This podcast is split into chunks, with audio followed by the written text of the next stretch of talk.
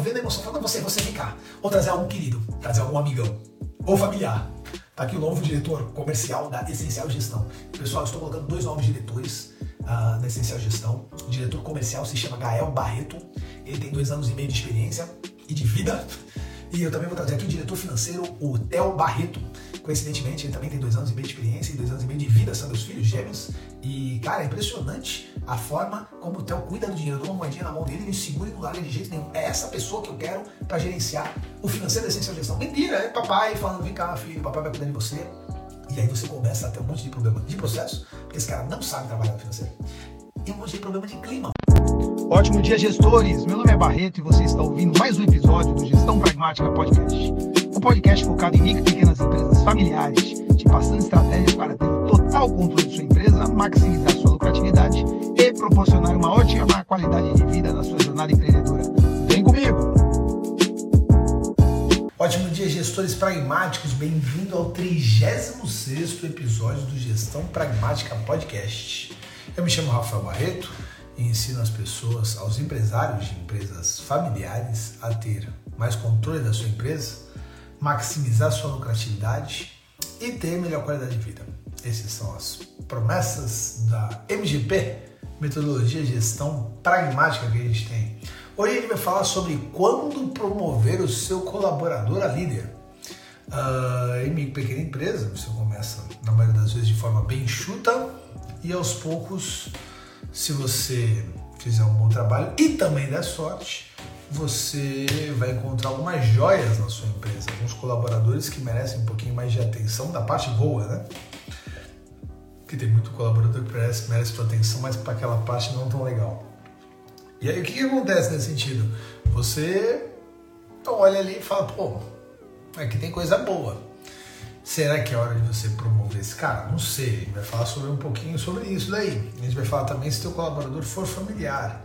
E se você tiver uh, um familiar e uma pessoa que não é da tua família para promover, qual dos dois você coloca no cargo? Então a gente vai falar um pouquinho sobre isso hoje. Vamos lá. Estamos no 36 episódio. Quantas vezes eu falei aqui que gestão de pessoas é o último ponto a ser mexido? Depois de vendas, depois de financeiro, depois do operacional. E ele é sempre o último ponto porque ele é o mais complexo, né?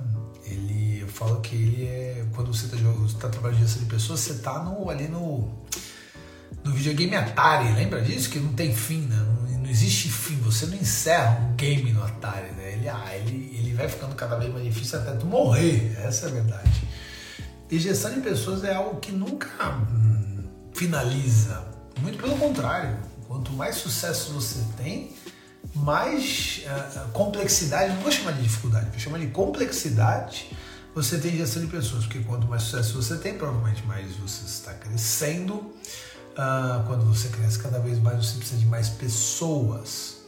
Eu lembro de um momento fatídico, acho que ser repetitivo, já comentei isso algumas vezes, um momento fatídico onde estava com a Madalena Brigadeiros e a Roberta, né? Hoje, hoje tem live às 19h30 com Rafael Gavilanes, sócio da Madalena Brigadeiros.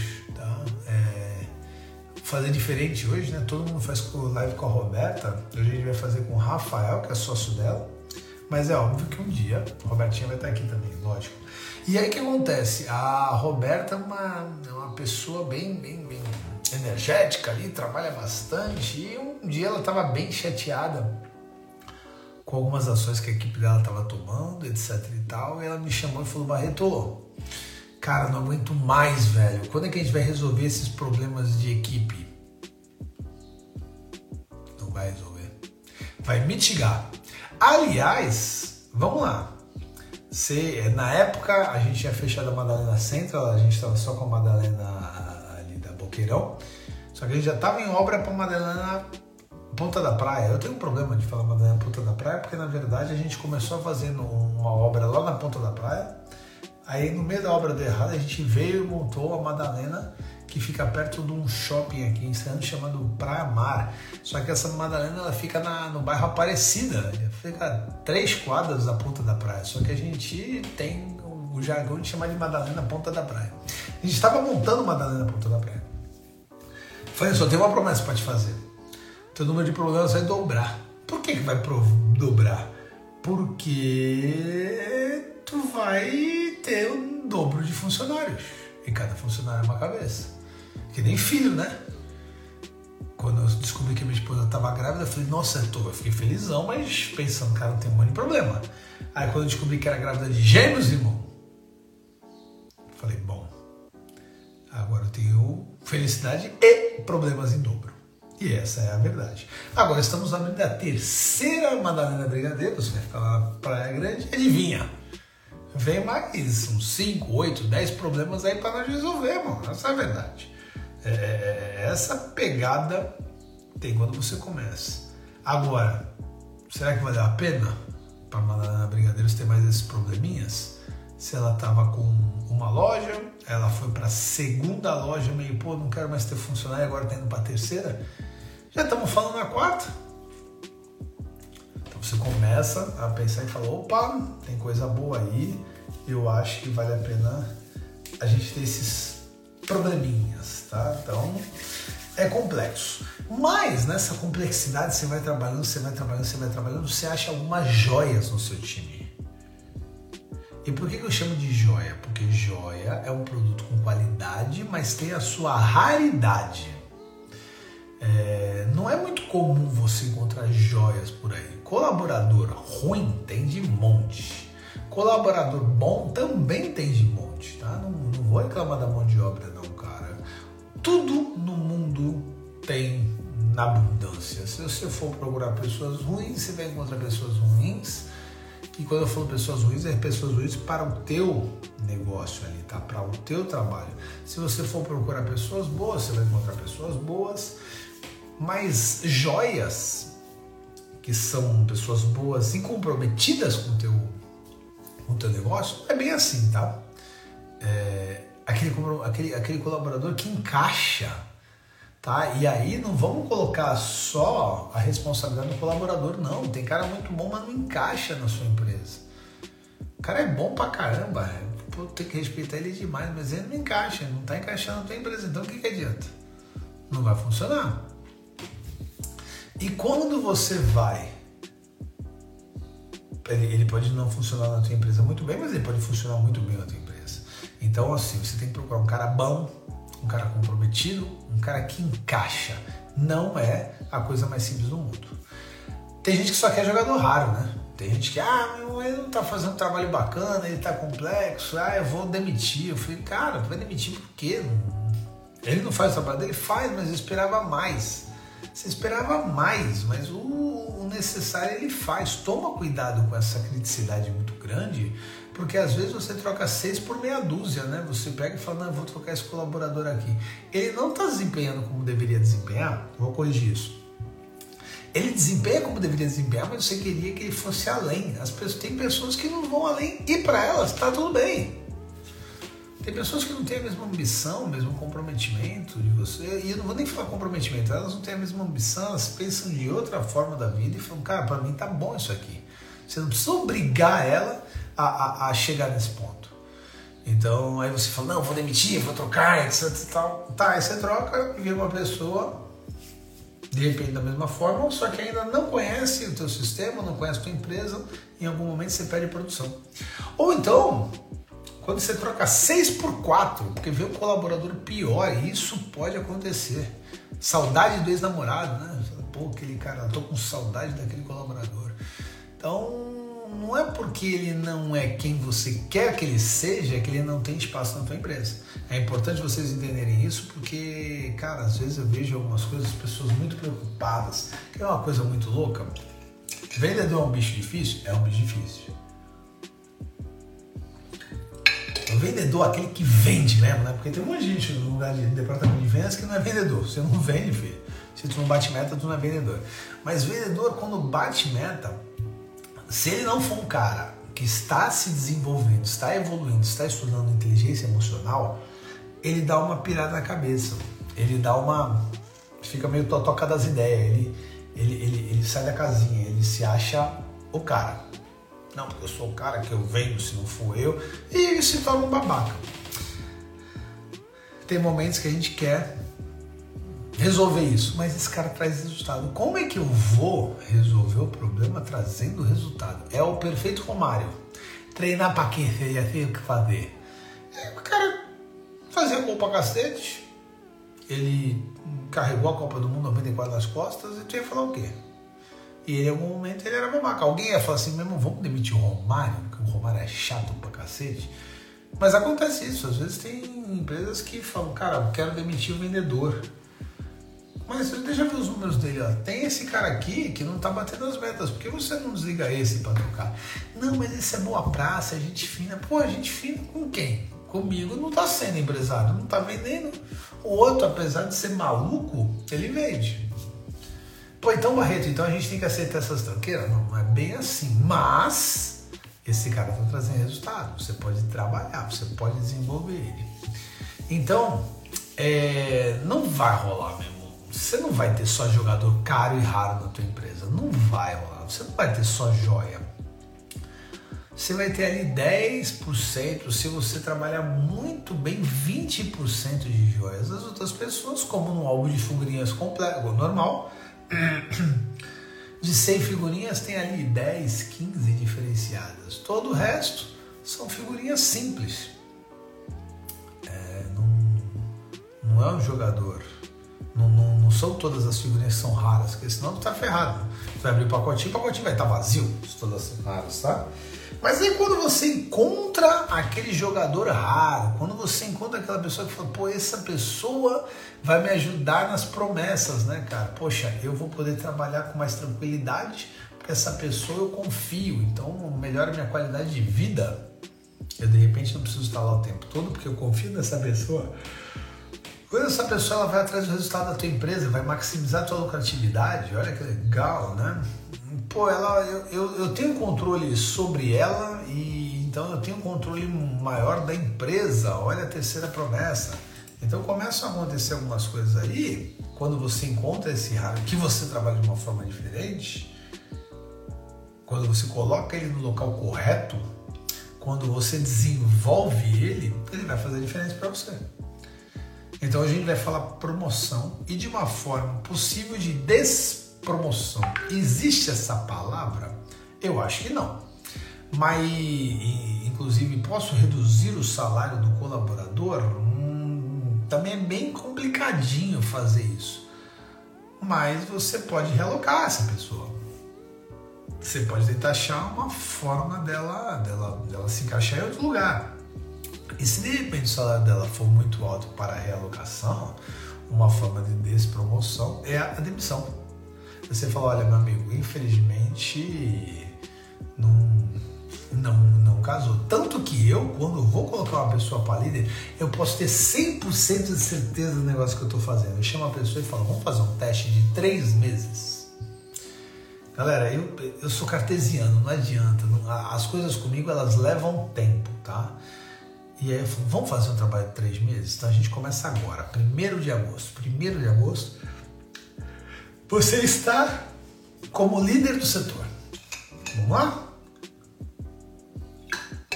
Três mesinhos. E o legal do, do, do, teste de três meses, conversado com a pessoa, é porque ela tem que ver, é, você tem que ver se é bom para você, óbvio, mas ela também tem que ver se é bom para ela, ela gosta disso.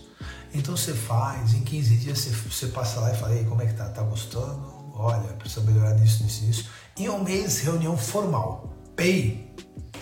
Olha, tá legal, não tá funcionando. Em dois meses, pay. Em três meses você fala, e aí? Você gostou? Porque eu tenho alguns pontos aí a observar. Em três meses você sabe se está dando resultado ou não. Em três meses você sabe se realocou. E não tem problema algum se você vê que não é aquilo, você fala assim, lembra que a gente conversou? Vamos voltar para esse ponto? É lógico que não é o momento mais gostoso do, do, do dia para esse cara que foi lá três meses e voltou. Só que é bem melhor do que você ter promovido ele naquela algazarra, todo mundo animado, depois de três meses você fala, puta, que bosta que eu fiz, né? E agora, como é que eu tiro isso? Ou então aquela máxima, né? Quando a pessoa coloca um colaborador, um ótimo colaborador como líder, e esse cara não serve para líder, você acaba de perder um ótimo colaborador e ganhar um líder horrível. É uma, um jargãozinho que a gente tem E isso não pode, você não pode deixar acontecer. Então, a gente vai falar um pouquinho sobre isso.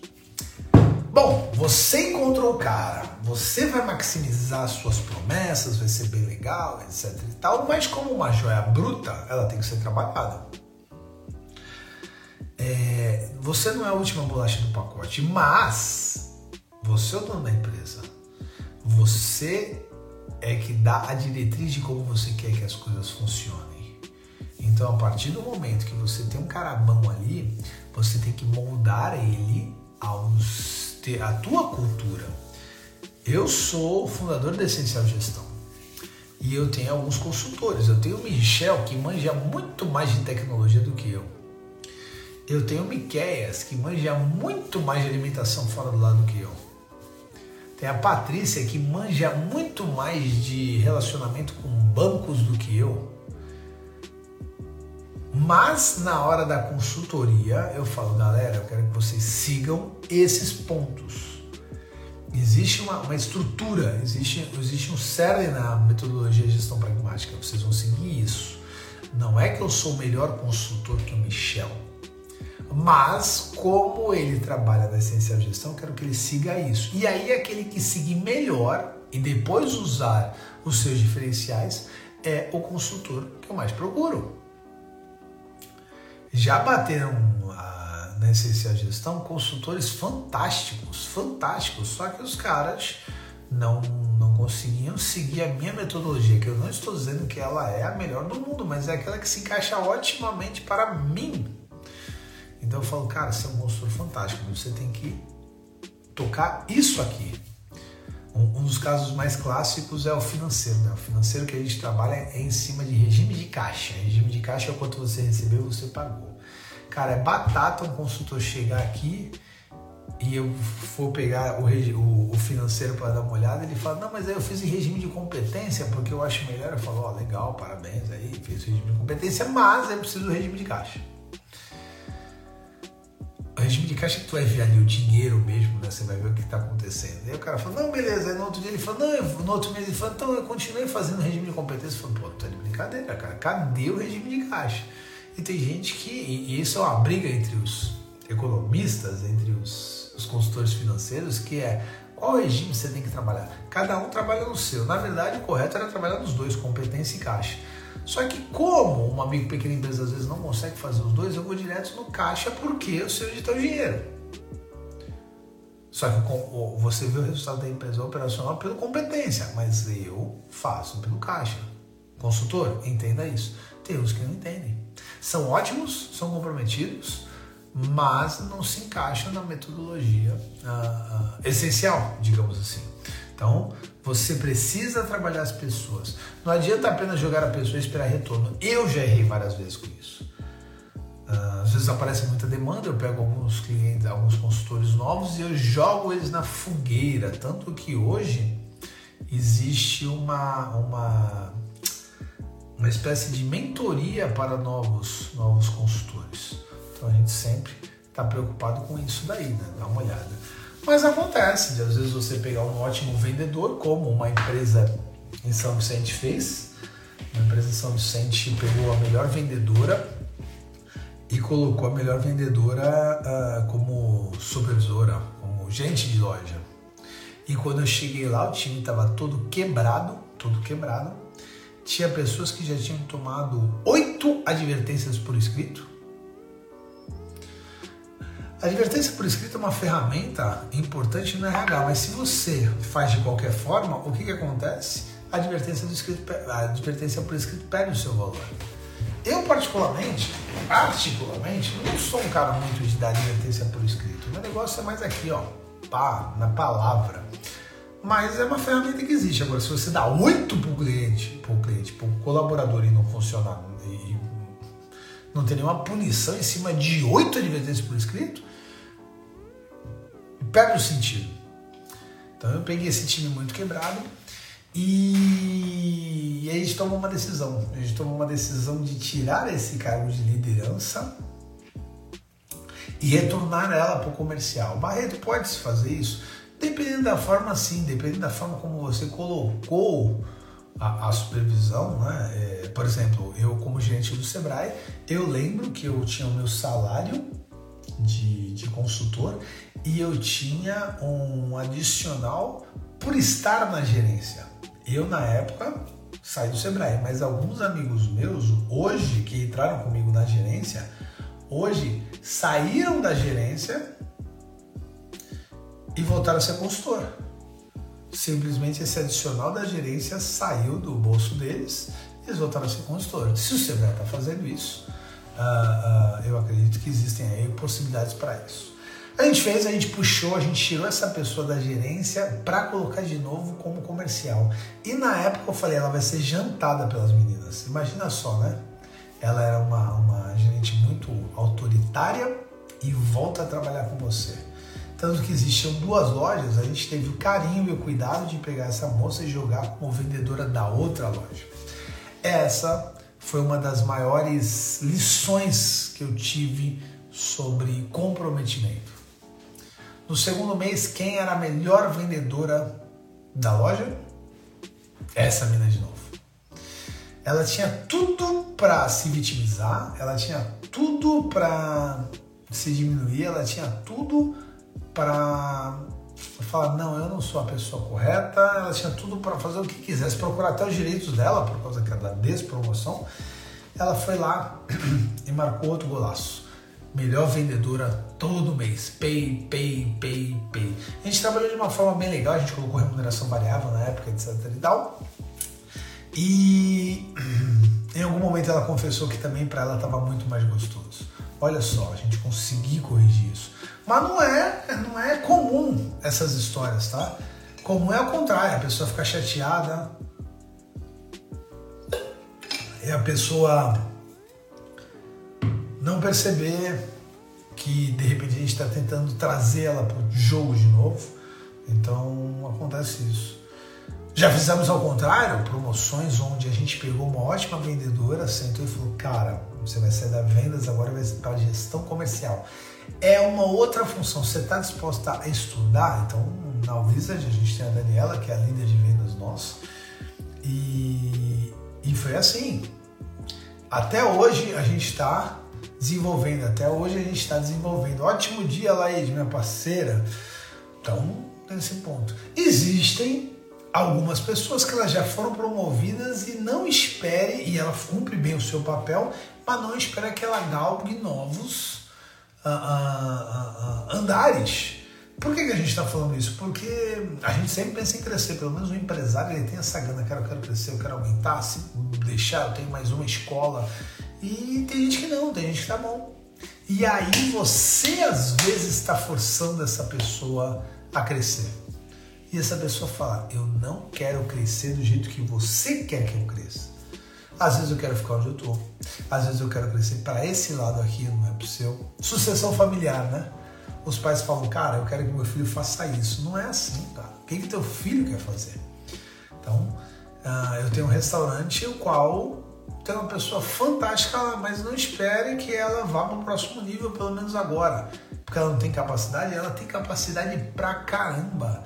Eu acho que no momento, o momento, ela não quer.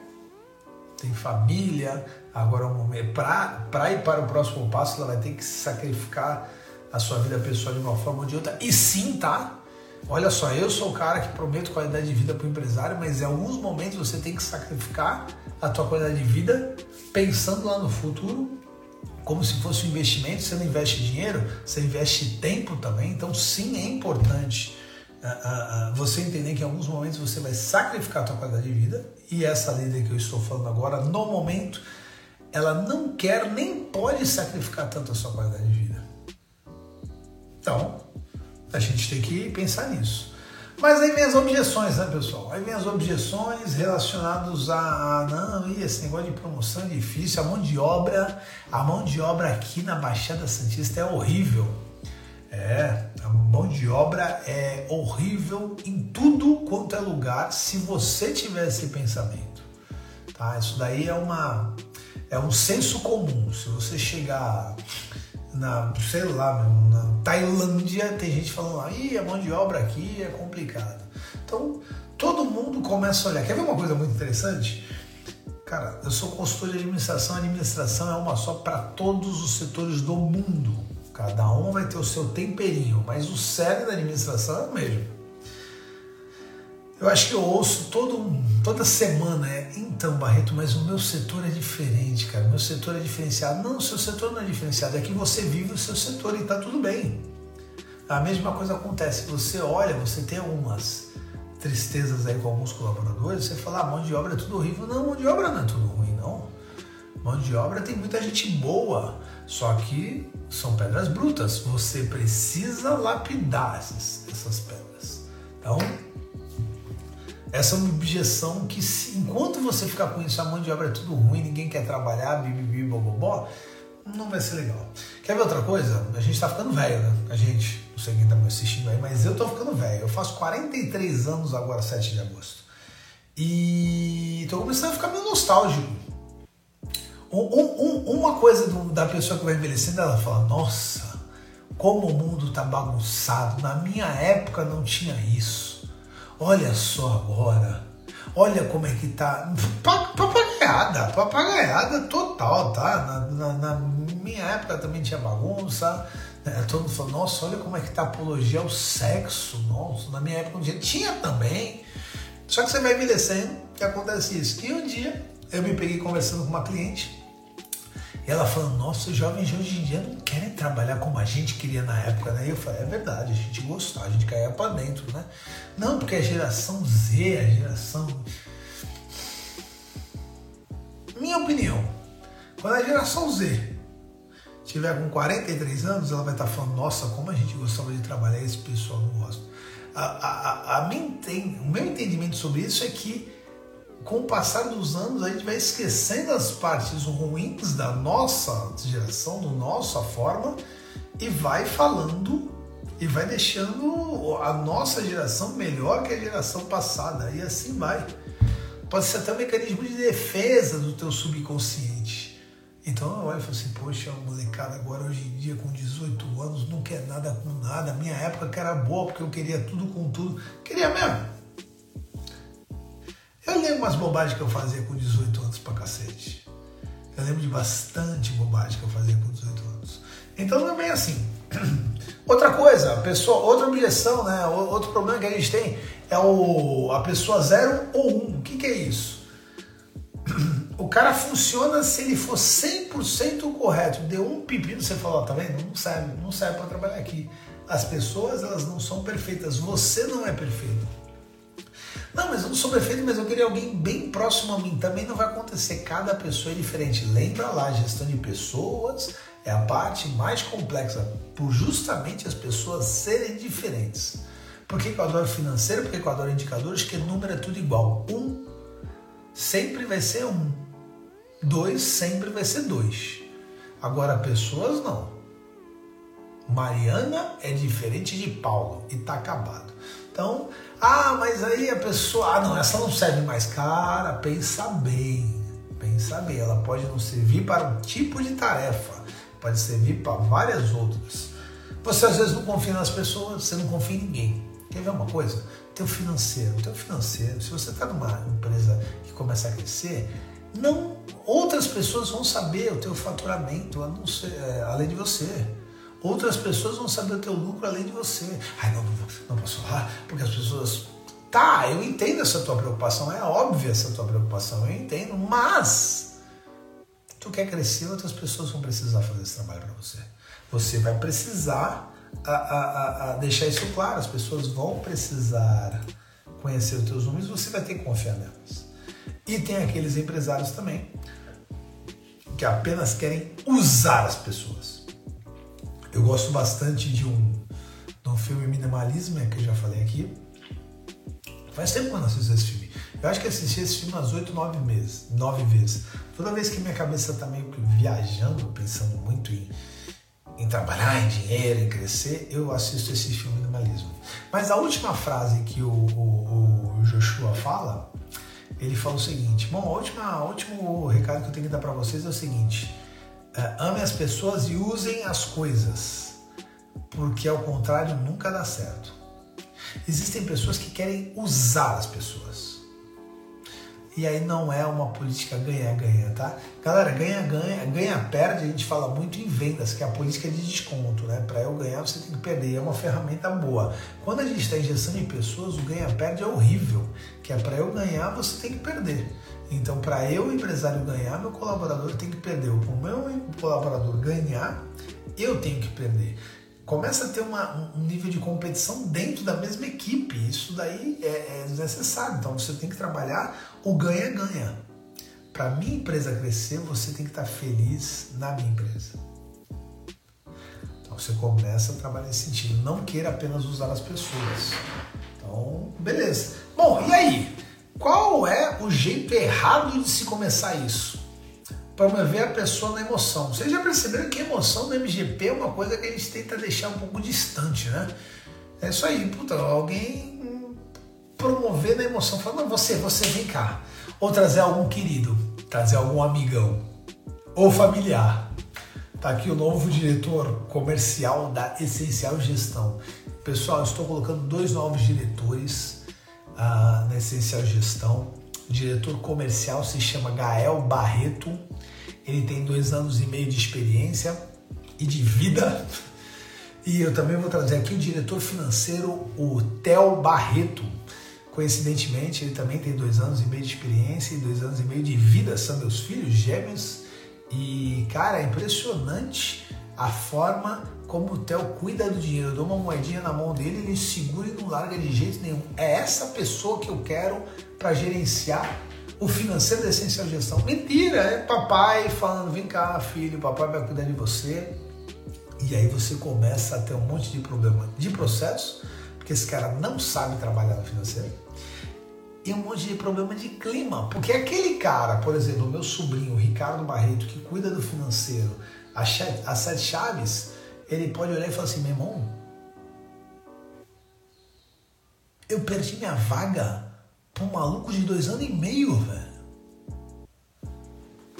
Um maluco de dois anos e meio é mais competente que eu no financeiro. Ele acabou de falar que ele adora o jeito que ele segura a moedinha. Como é que tá a motivação do Ricardo? Como é que tá o senso de justiça do Ricardo? Então, uh, cuidado, tá? Porque promoção o nível familiar não interfere em nada. Ou melhor, interfere, para às vezes você olhar e falar assim, puta, não é bom promover esse cara, porque por ele ser familiar e não conhecer a MGP, ele pode confundir as coisas. Quem nunca viu, né, um irmão, mesmo sendo subordinado ao empreendedor, responder? Porque naquele momento ele não está sendo é, funcionário, está sendo irmão. Então você olha e você fala, caralho, as coisas acontecendo. Então, quem nunca viu isso de um, de um irmão não responder bem para um outro irmão que é o seu chefe? Cuidado quando você for promover alguém da família. Você não vai promover ele porque ele é da tua família, você vai promover ele porque ele é a pessoa correta para o teu cargo. São esses os pontos que você começa a olhar. Então cuidado para não deixar alguém querendo a promoção ou familiar e assim vai. Você também erra quando você promove o cara pelo simples fato de ele fazer um bom trabalho. Então, já falei aqui inúmeras vezes, mas o, o caso mais impactante que eu tive na minha vida foi quando eu entrei numa indústria de uniformes e essa indústria de uniformes estava em pé de guerra. Quem estava causando toda essa, essa, essa guerra era a supervisora de costura. Supervisora de costura ela era fantástica como costureira há seis meses atrás.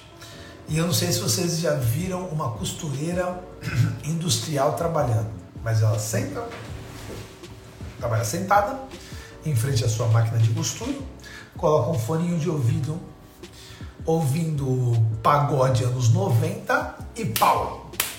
Né?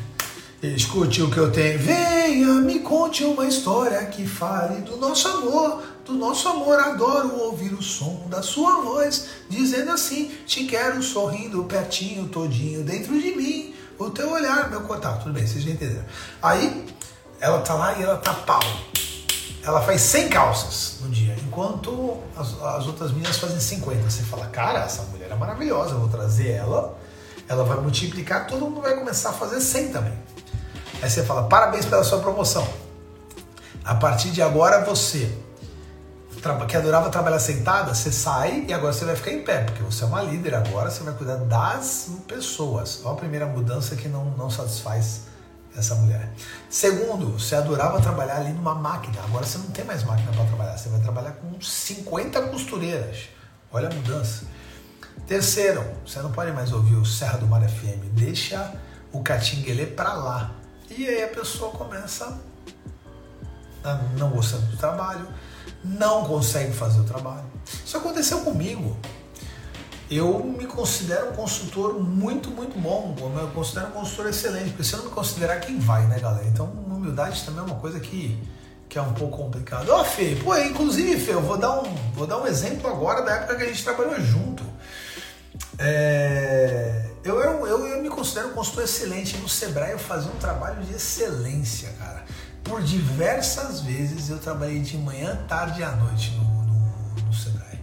Por diversas vezes, cara, eu fazia ali um turno de 12 horas. O que não era correto, não, Barreto, tu tem que fazer de manhã, aí tu tem que descansar tarde para fazer à noite. Mas aí de tarde tinha um monte de coisa para fazer, eu tocava pau. E eu ia nessa pegada. Tanto que num, num processo seletivo de 88 pessoas, eu, junto com o Gilson, pegamos em primeiro lugar e fomos os primeiros a serem promovidos à gerência. Eu era um ótimo consultor, os clientes adoravam. Beleza, Barreto, parabéns pela promoção. Você não vai atender mais ninguém, você não vai atender mais clientes. Agora você vai atender uh, o lado político da cidade que você vai atuar. E eu sou péssimo com política. Péssimo com política. Segundo, adorava trabalhar aqui na Baixada, 15 minutos da, da minha casa, cara. Eu ia de magrelinha. Legal, Barreto. Agora teu, tua função, teu, teu cargo fica em Itapeva, a duas horas do Paraná. Só daqui de Santos para lá eram 5 horas de carro ou 8 horas de ônibus. E aí eu adorava trabalhar na Baixada Santista, uma cidade de meio milhão, não, em Santos, uma cidade de meio milhão de habitantes. Eu fui uma cidade de 88 mil habitantes. Eu adorava trabalhar com clientes e aí agora eu comecei a trabalhar com políticos e simplesmente não fui um bom gerente e não, não atuei de forma correta. Fiquei muito, muito, muito atrapalhado emocionalmente e foi quando eu pedi demissão. Bom dia, bora produzir, Leozinho. Então são esses pontos aí que você tem que começar a, a, olhar. Eu fiz um bom trabalho como consultor, fui promovido como gerente e fui um gerente que dei trabalho, viu, filho? Por quê? Porque eu tinha uma coach na época, eu tinha recursos humanos e eu usava muitos caras ah, ah, até tomar essa decisão. Em nove meses eu, em nove meses ou um ano da minha da minha parte de gerência, eu pedi demissão e, e fui para o mercado de trabalho.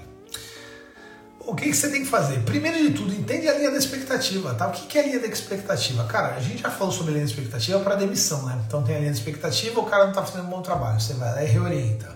O cara continua não fazendo um bom trabalho, você vai lá e recapacita. O cara continua não fazendo um bom trabalho, você realoca e demite. Só que a gente vai falar da linha da expectativa para cima. Tem a linha da expectativa, esse cara tá fazendo um bom trabalho. Você vai lá e parabeniza, tapinha nas costas.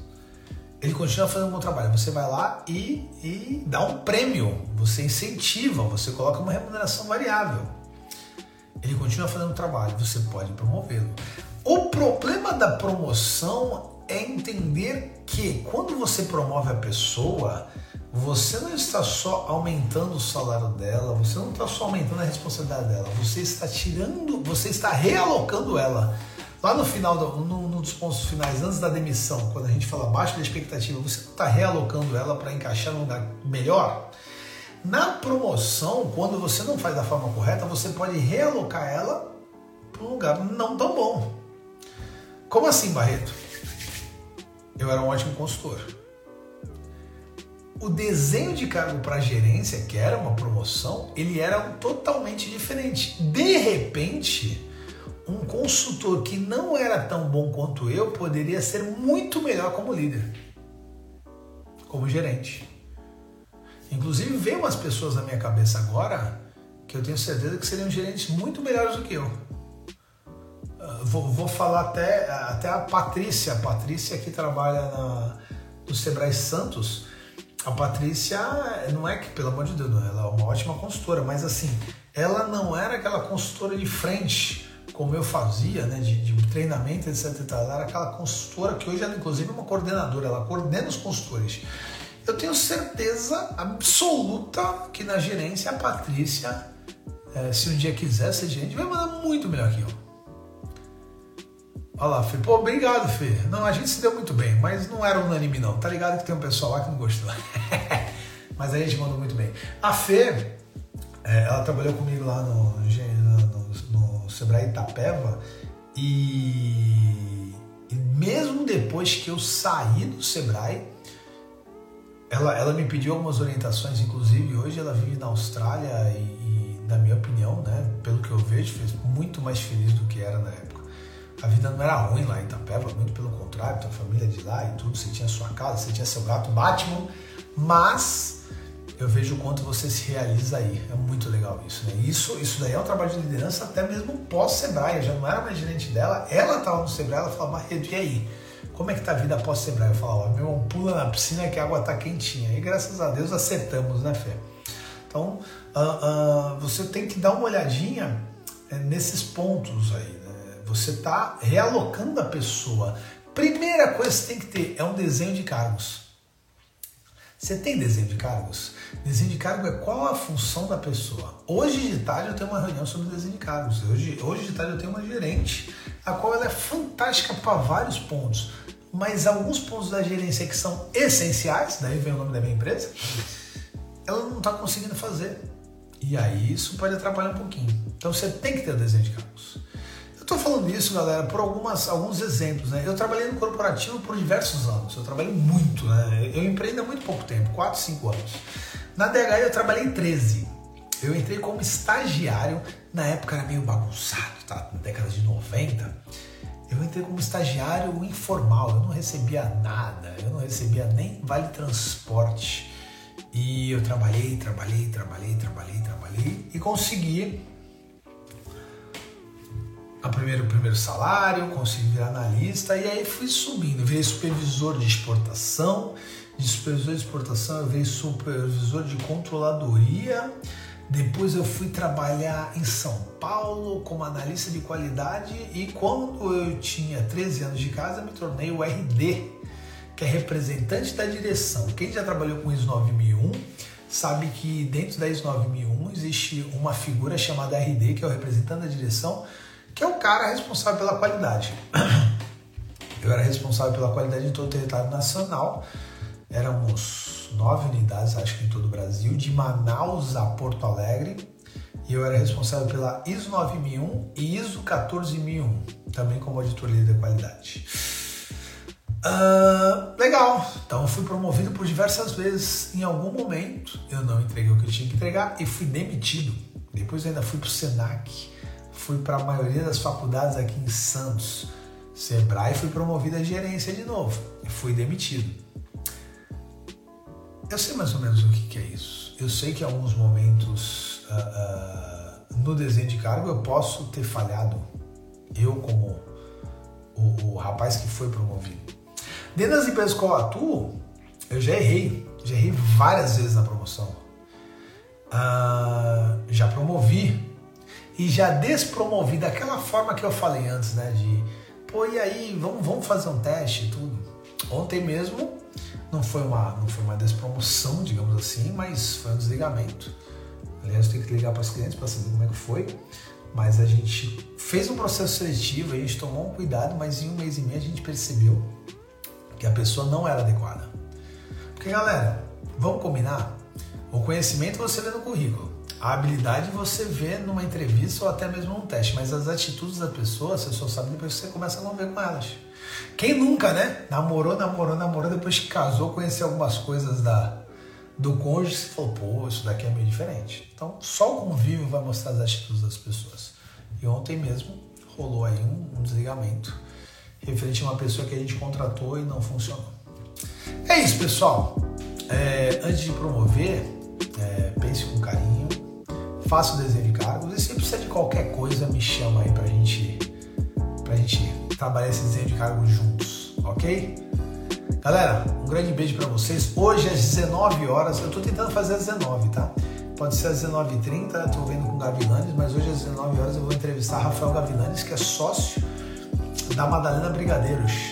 E na quinta-feira a gente tem mais uma aula às 7 da manhã. Agora, a partir de agora, esse semestre, se tudo der certo, as minhas aulas vão ser das 7 às 8 da manhã, toda toda toda semana, das 7 às 8 da manhã.